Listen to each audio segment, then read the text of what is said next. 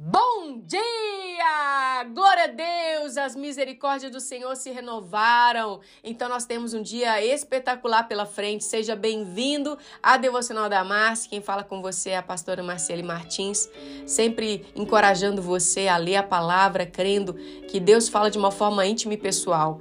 Você não é uma surpresa para Deus. E tudo que você passa, Deus não está do céu de braço cruzado indiferente. Não, quando você abre a Bíblia, você entende a humanidade de cada um dos personagens selecionados a dedos para mostrar para você a sua humanidade e quem Deus é e como ele se aperfeiçoa na sua fraqueza. Eu vou fazer somente um pano de fundo para que nós possamos entrar em Jó capítulo 3, mas eu quero ler um pouquinho com vocês a respeito de como os amigos de Jó é, repercutiram as suas ações a respeito da enfermidade, da calamidade do qual seu amigo tinha passado. Jó, capítulo 2, versículo 11. Os três amigos de Jó, Elifaz, Bibalde e Zofar, souberam de todos os males que havia atingido, saíram cada um de sua região Combinaram encontrar-se para junto irem mostrar solidariedade a Jó e a consolá-lo. Quando viram a distância, mal puderam reconhecê-lo e começaram a chorar em alta voz. Cada um deles rasgou o seu manto e colocou terra sobre a cabeça. Depois, os três se assentaram o chão com ele. Durante sete dias e sete noites, ninguém lhe disse uma palavra, pois vieram como grande o era o seu sofrimento. Você já teve dificuldades em saber o que dizer quando alguém está sofrendo? Eu imagino que sim.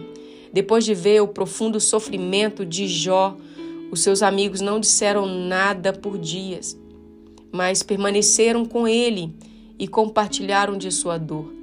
Muitas vezes, a melhor coisa a fazer por aqueles que estão sofrendo é simplesmente estar perto, queridos, em meio à dor e orar por eles.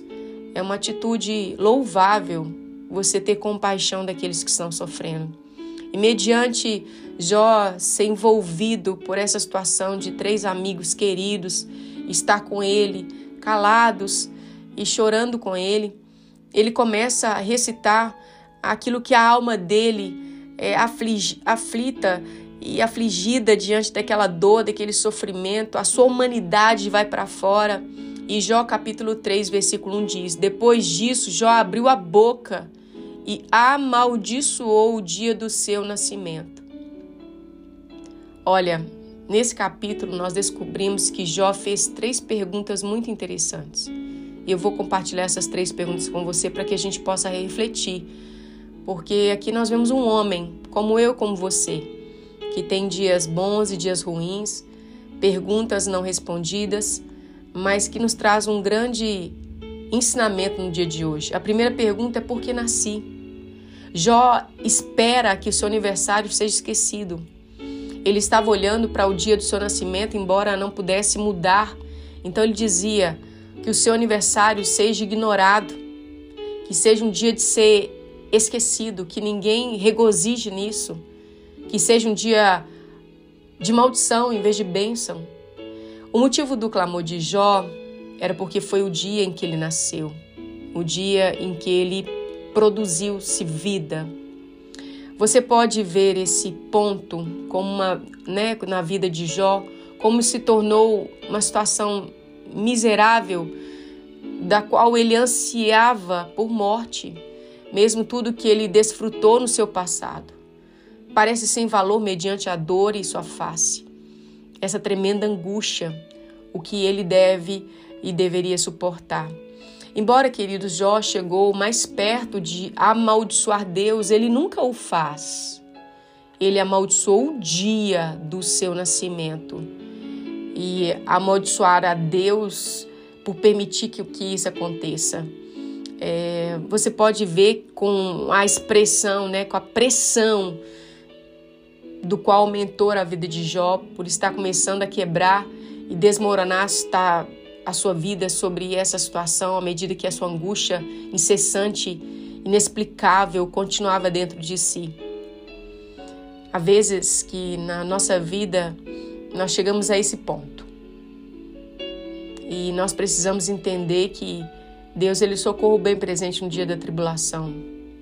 Não acho que que nada seja mais difícil do que suportar um problema inexplicável. Se nós pudermos ver alguma razão para que tenhamos passado, poderíamos suportar talvez a explicação daquele acontecimento com mais facilidade. Mas quando o problema parece sem sentido, é uma tentação terrível para nossa alma questionar, indagar. E é isso que Jó está extremamente explicando aqui. Ele grita: Por que eu nasci? A segunda pergunta é a seguinte: Tendo nascido, por que não morri ao nascer? Ele diz: A minha vida não tem sentido. Teria sido melhor eu ter morrido quando nasci. Jó ele vê a morte como um período de descanso, um período de solidão, de sossego após o tumulto e os problemas da sua vida. Eu acho que muitas pessoas veem a morte dessa forma. Esses versículos indicam que o entendimento de Jó sobre a vida após a morte precisava ser muito mais esclarecido. E essa é uma das razões pelas quais esse sofrimento entrou em sua vida. Agora, no final do livro de Jó, a visão de Jó ela, ela é mudada sobre a morte. E é bem diferente do que ele passa por esse texto aqui no capítulo 3. A terceira pergunta de Jó é por que não posso morrer agora? O argumento de Jó é qual é o propósito da minha vida? O que adianta uma vida tão cheia de miséria? que você não pode fazer nada a não ser sofrer e sentir angústia. A minha vida produz apenas medo e problema, então seria melhor acabar com isso agora. Também muitas pessoas se sentem assim. Não acho que Jó esteja pensando em suicídio, não. Ele está pedindo a Deus que o leve para casa. Não há propósito para a vida dele, ele diz. Então não é agradável viver. E esse é um argumento muito comum. É uma das razões pelas quais esse livro foi dado. É para nos ajudar a compreender que a vida ainda pode ter significado, mesmo quando parece absolutamente inútil. Achamos que a nossa vida nos dá o direito de exigir a nossa própria agenda egocêntrica, ou receber a nossa vida com gratidão como um presente. Essa deve ser a forma de sermos olhados. Sabe, queridos? Jó ele queria a morte. Jó ele queria acabar com esse sentimento, essa dor. E eu não sei quem me ouve agora, mas Deus sabe. E essa não é a solução da qual Deus tem para você. O livro de Jó não, não acaba no capítulo 3.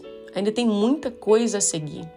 E eu quero encorajar você, se possível for, dedique-se algum tempo, seja no seu dia, final de semana, em um feriado, enfim, a estudar um pouco o livro de Jó e compreender que esse homem passa por algo extraordinário porque ele prosseguiu caminhando com Cristo, mesmo que ele não conseguisse entender o que estava passando.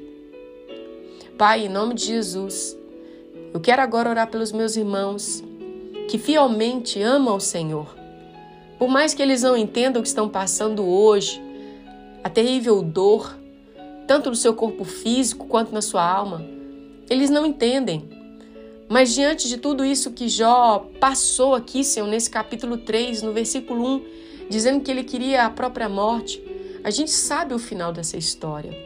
E a tua palavra fala que nem olhos viram, nem ouvidos ouviram e nem jamais penetrou em nosso coração o que o Senhor tem preparado para nós. Nos faça, Senhor, olhar além da nossa dor. Leva-nos, Senhor, a aprender com a dor. Leva-nos a entender que o deserto é lugar de passagem. Leva-nos, Senhor, a, compreender que o Senhor está conosco, independente do que estejamos passando.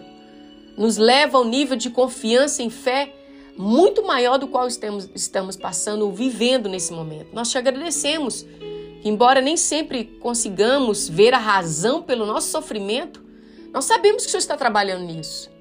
Sabemos que tem um fim proveitoso. Por isso, Senhor, em nome de Jesus, encoraja os teus filhos, através do teu espírito, a olhar além da tempestade, a olhar para o sol, a olhar para as nuvens brancas no céu azul. Os leve, Senhor, em nome de Jesus, a focar em Ti, a esperar em Ti e a confiar em Ti que dias melhores virão para a glória do Senhor. E tudo o que eles estão passando servirá de testemunho para que outras pessoas possam olhar para eles e falar: Uau, você passou? Eu creio que também vou passar. Que seja uma marca do Senhor nas nossas vidas. Sabemos que o Senhor tem urgência em nos curar, porque a volta do Senhor está próxima. E o Senhor está trazendo a igreja do Senhor Jesus a olhar para dentro de si e falar: Ei, eu estou com você. Mas tem outras pessoas que precisam ser curadas. Em nome de Jesus eu quero te usar, meu filho. E eu creio que assim o Senhor irá fazer conosco. Nos leva, Senhor, ao centro da tua vontade, mesmo que não venhamos ter nenhum norte, nenhum direcionamento novo, que possamos viver um dia de cada vez, viver uma etapa e vencê-la, e que possamos continuar, continuar prosseguindo em conhecer ao Senhor. Nós te agradecemos, Senhor, pelo teu Espírito que habita em nós e nos convence dessa verdade, em nome de Jesus. Amém, queridos. Que Deus abençoe vocês. Se vocês quiserem estar conosco no Instagram, arroba será um grande prazer. Estarei orando por você. E nunca se esqueça, Jesus ama você, independente de. Até uma próxima oportunidade. Que Deus abençoe você e a sua casa, em nome de Jesus. Amém.